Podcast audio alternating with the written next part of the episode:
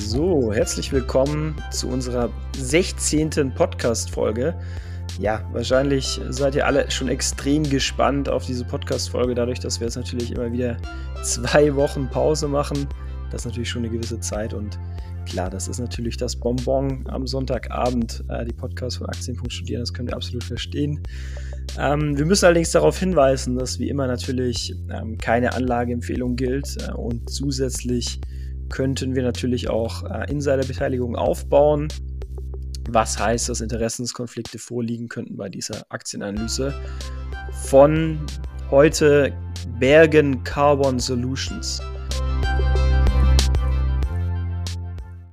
Und Bergen Carbon Solutions ist tatsächlich jetzt schon das vierte potenzielle Moonshot-Unternehmen, das wir uns anschauen aus Norwegen.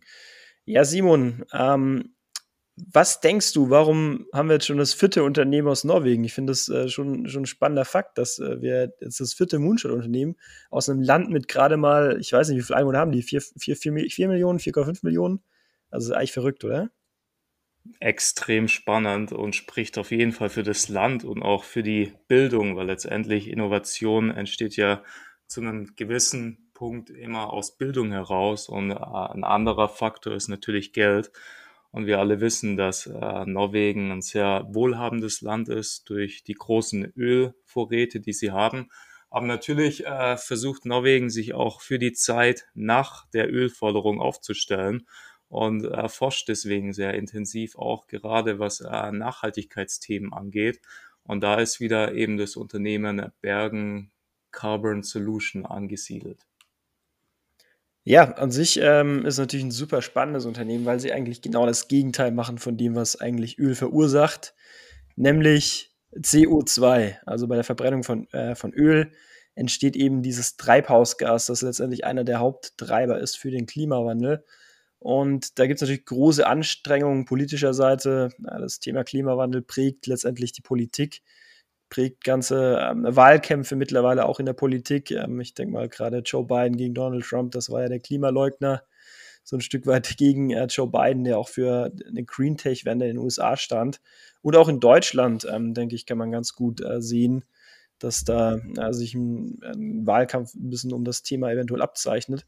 In der Schweiz gab es, glaube ich, auch erst äh, vor kurzem eine Abstimmung darüber, wie man eigentlich die CO2-Ziele erreichen möchte ähm, wo man sich so ein Stück weit äh, eigentlich dazu schon verpflichtet hat. Und da wurde es mit knapper äh, Mehrheit abgelehnt. Aber an sich ist es natürlich ein super spannendes Umfeld und natürlich einer der super Megatrends, Neoökologie. Und ja, Carbon äh, Solutions aus Bergen, äh, die wollen letztendlich tatsächlich dort so ein Stück weit äh, eine Lösung anbieten. Und zwar ist äh, das Geschäftsmodell eigentlich relativ simpel. Und zwar wollen sie einfach CO2 aus der Atmosphäre nutzen und ähm, das Verwandeln in äh, Carbon, ähm, faserverstärkten Kunststoff oder eben auch in Carbon ähm, äh, Nanotubes. Also es sind zwei verschiedene äh, Rohstoffe, die letztendlich auch dann viel in der Industrie mittlerweile eingesetzt werden. Ähm, ja, Simon, was kannst du da so zum potenziellen Marktpotenzial sagen? Oder ist das eigentlich spannend, was sie da machen? Äußerst spannend. Also man muss sagen, wie gesagt, du hast gesagt, die machen CNF und CNT, eben die Tubes, und die sind beide von den Eigenschaften extrem interessant. Aktuell ist der Markt noch relativ klein, weil es sich um einen sehr neuartigen, ich nenne es jetzt mal Kunststoff handelt und der eben deutlich fester ist als Stahl und aber auch Strom leitet, also von den Eigenschaften eben sehr positiv ist. Und bisher ist aber die Herstellungsweise extrem teuer und auch sehr klimaschädlich, weil man die Nanofaser nur unter extrem hohen äh, Strominput bisher herstellen kann und das Ganze dann natürlich einen negativen Impact hat. Und hier ist die Lösung eben von Bergen Solution äh, viel, viel, viel klimafreundlicher. Ja, ist auf jeden Fall super spannend, weil man kann ja letztendlich dann auf zwei Arten und Weisen noch Geld verdienen, oder? Man kann ja zum einen durch den CO2-Emissionshandel Geld verdienen, weil man natürlich da Geld bekommt, dass man so ein Stück weit ein Klima- äh, oder CO2-negatives Produkt anbietet und gleichzeitig würde man ja noch Geld äh, daran verdienen, dass dann letztendlich sie den Rohstoff herstellen für wachsende, äh, ich sag mal, Einsatzmittel wie beispielsweise Lithium-Ionen-Batterien, wo eben diese, wo dieser Rohstoff verwendet wird, äh, oder eben auch Superkondensatoren, Kondensatoren, die jetzt auch nach und nach äh, wahrscheinlich stärker eingesetzt werden. Ähm, bei der Elektromobilität und natürlich solare Meerwasserentsalzung. Ich denke mal auch gerade die Wasserknappheit wird ein Zukunftsthema sein, auch natürlich getrieben durch den Klimawandel. Das heißt, äh, letztendlich kommt der Rohstoff, der aus CO2 aus der Atmosphäre gewonnen wird, in Produkten dann wieder vor, die alle, wie es aussieht, relativ stark wachsen werden in den nächsten Jahren, oder? Das hat ja auch zur Folge tatsächlich, dass der Markt äh, für beide ähm, Grundstoff, äh, Rohstoffarten ich, ich, ich würde es gerne sagen, aber der, der Markt explodiert wirklich. Also man hat da äh, jeweils einen Kager in den nächsten Jahren von über 30 Prozent.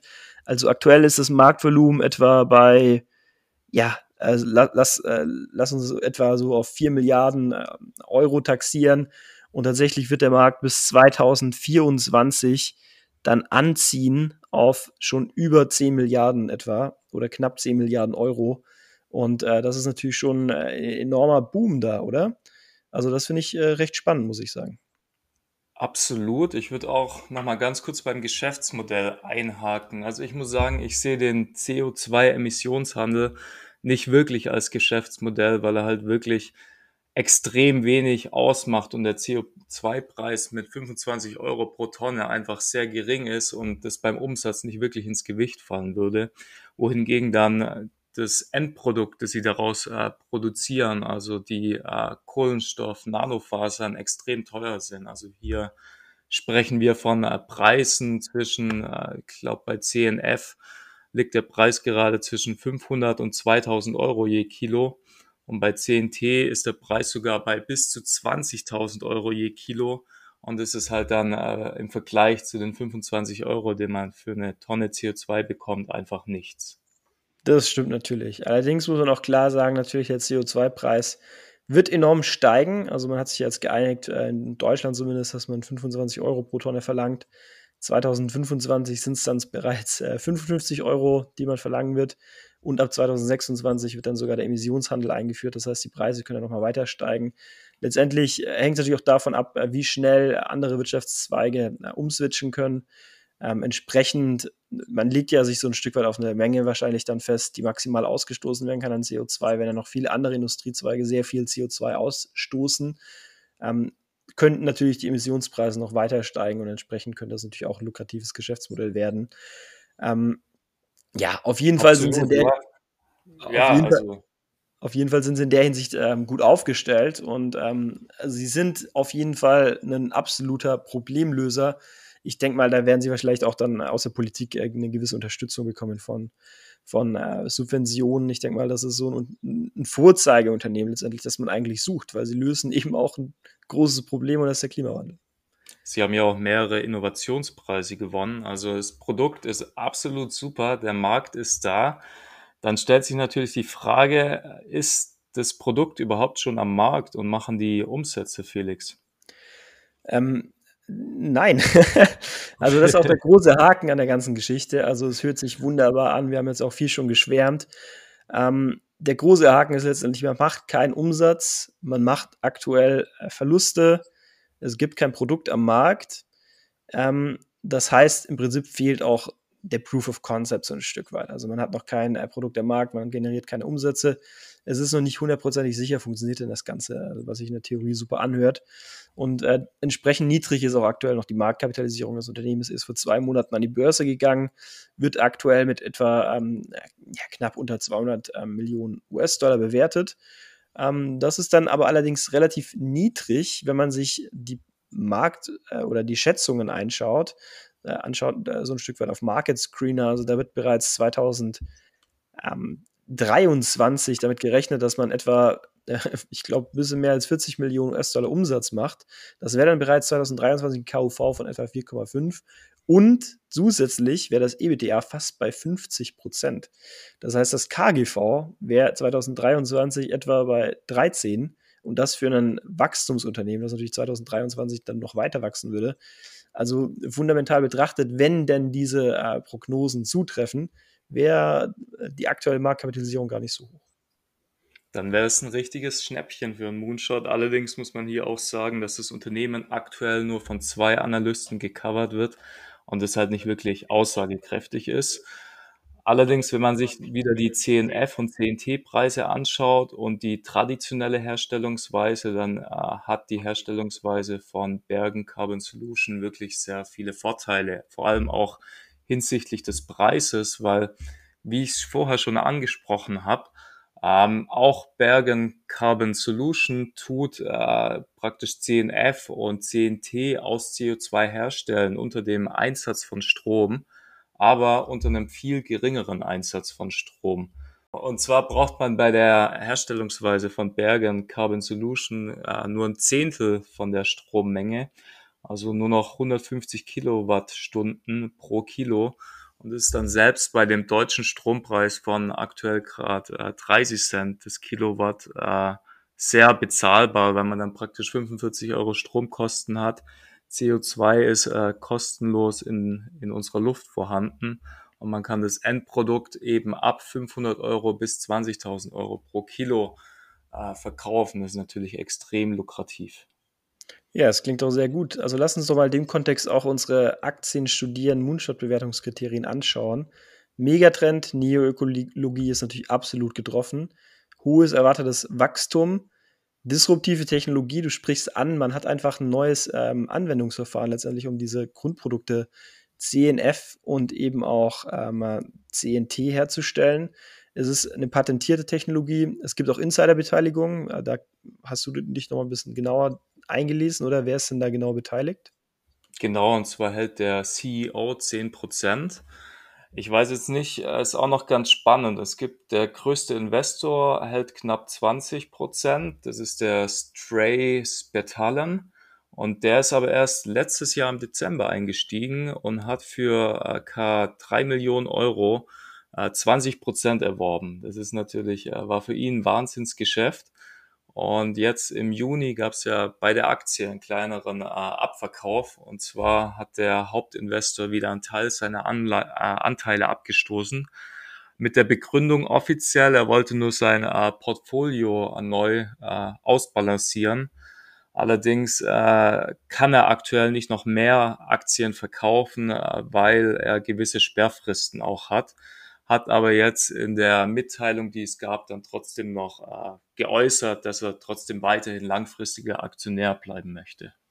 Ja, wahrscheinlich wollte er einen Teil schon versilbern von seinem Investment. Ist ja auch ein bekannter ähm, norwegischer Milliardär und Investor.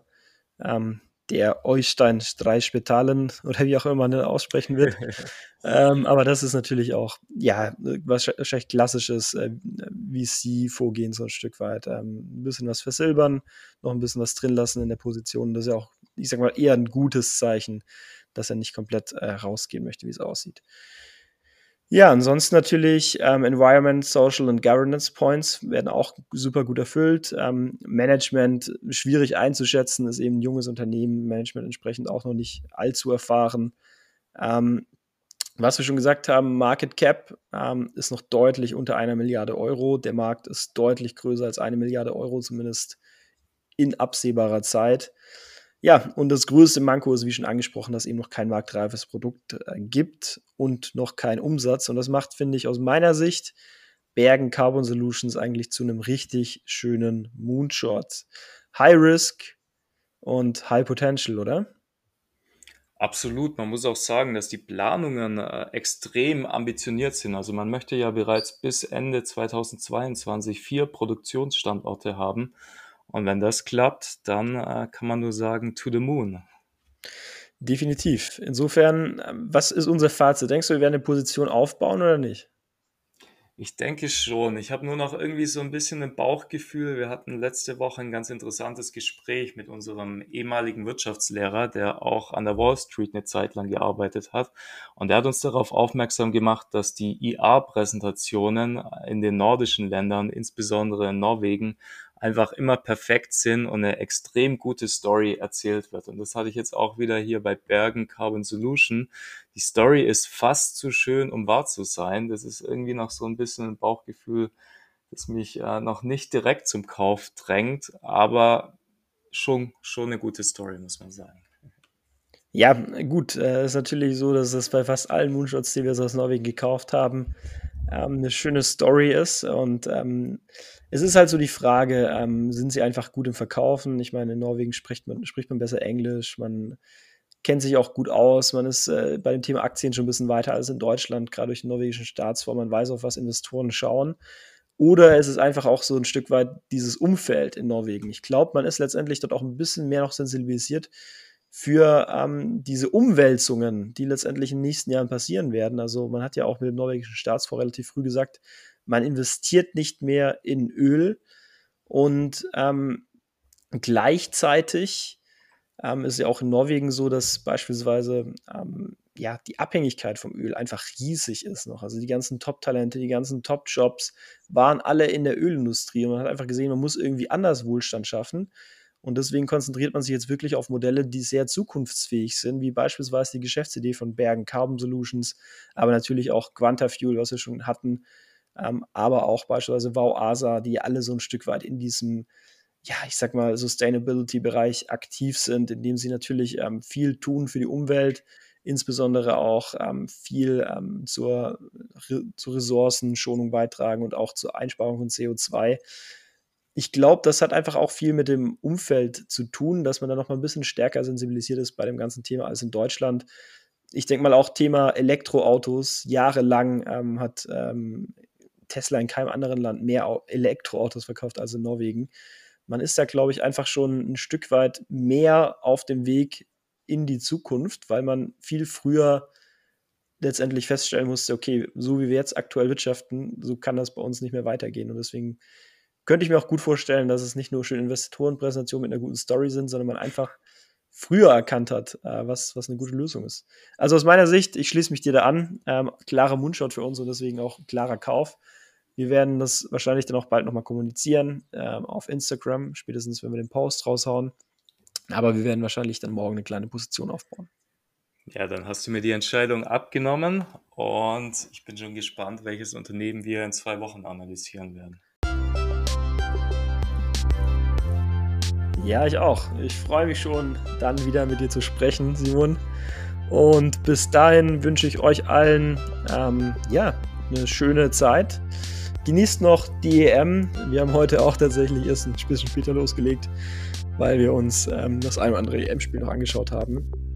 Naja, auf jeden Fall hoffen wir mal, dass Deutschland nicht gegen ähm, England gleich rausfliegt, oder? Morgen meinst du? Ich glaube, Dienstag ist es erst, das Spiel tatsächlich. Dienstag erst, genau. Ja, ja hoffen wir mal. Okay, perfekt. Alles klar, bis dann, mach's gut. Ciao.